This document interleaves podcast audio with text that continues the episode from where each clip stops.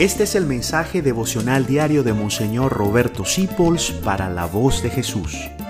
Queremos que la sangre de Cristo no se derrame en vano. Paz y bien en nuestro Señor Jesucristo. Madre Teresa de Calcuta dice, deberíamos preguntarnos, ¿por qué no somos santos? Cuando gozamos de la presencia y bendición de Cristo en el sagrario y de la posibilidad de comulgar su cuerpo y su sangre en la Sagrada Comunión. ¿Por qué no somos santos?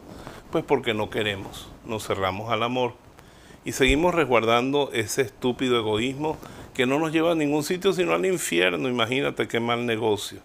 Así que proponte en este mes de noviembre, que es el mes de todos los santos, ser santo.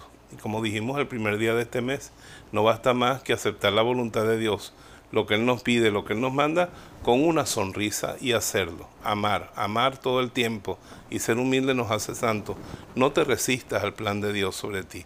No sigas viviendo como un puerquito cuando puedes ser más bien un águila en los cielos.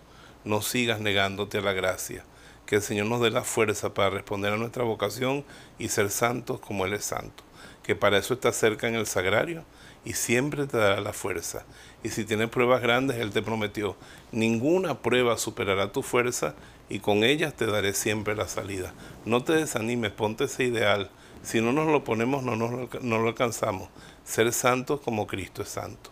Te bendigo en el nombre del Padre, del Hijo y del Espíritu Santo. Amén.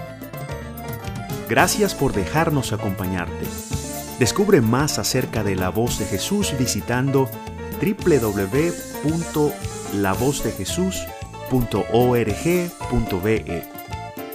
Dios te bendiga rica y abundantemente.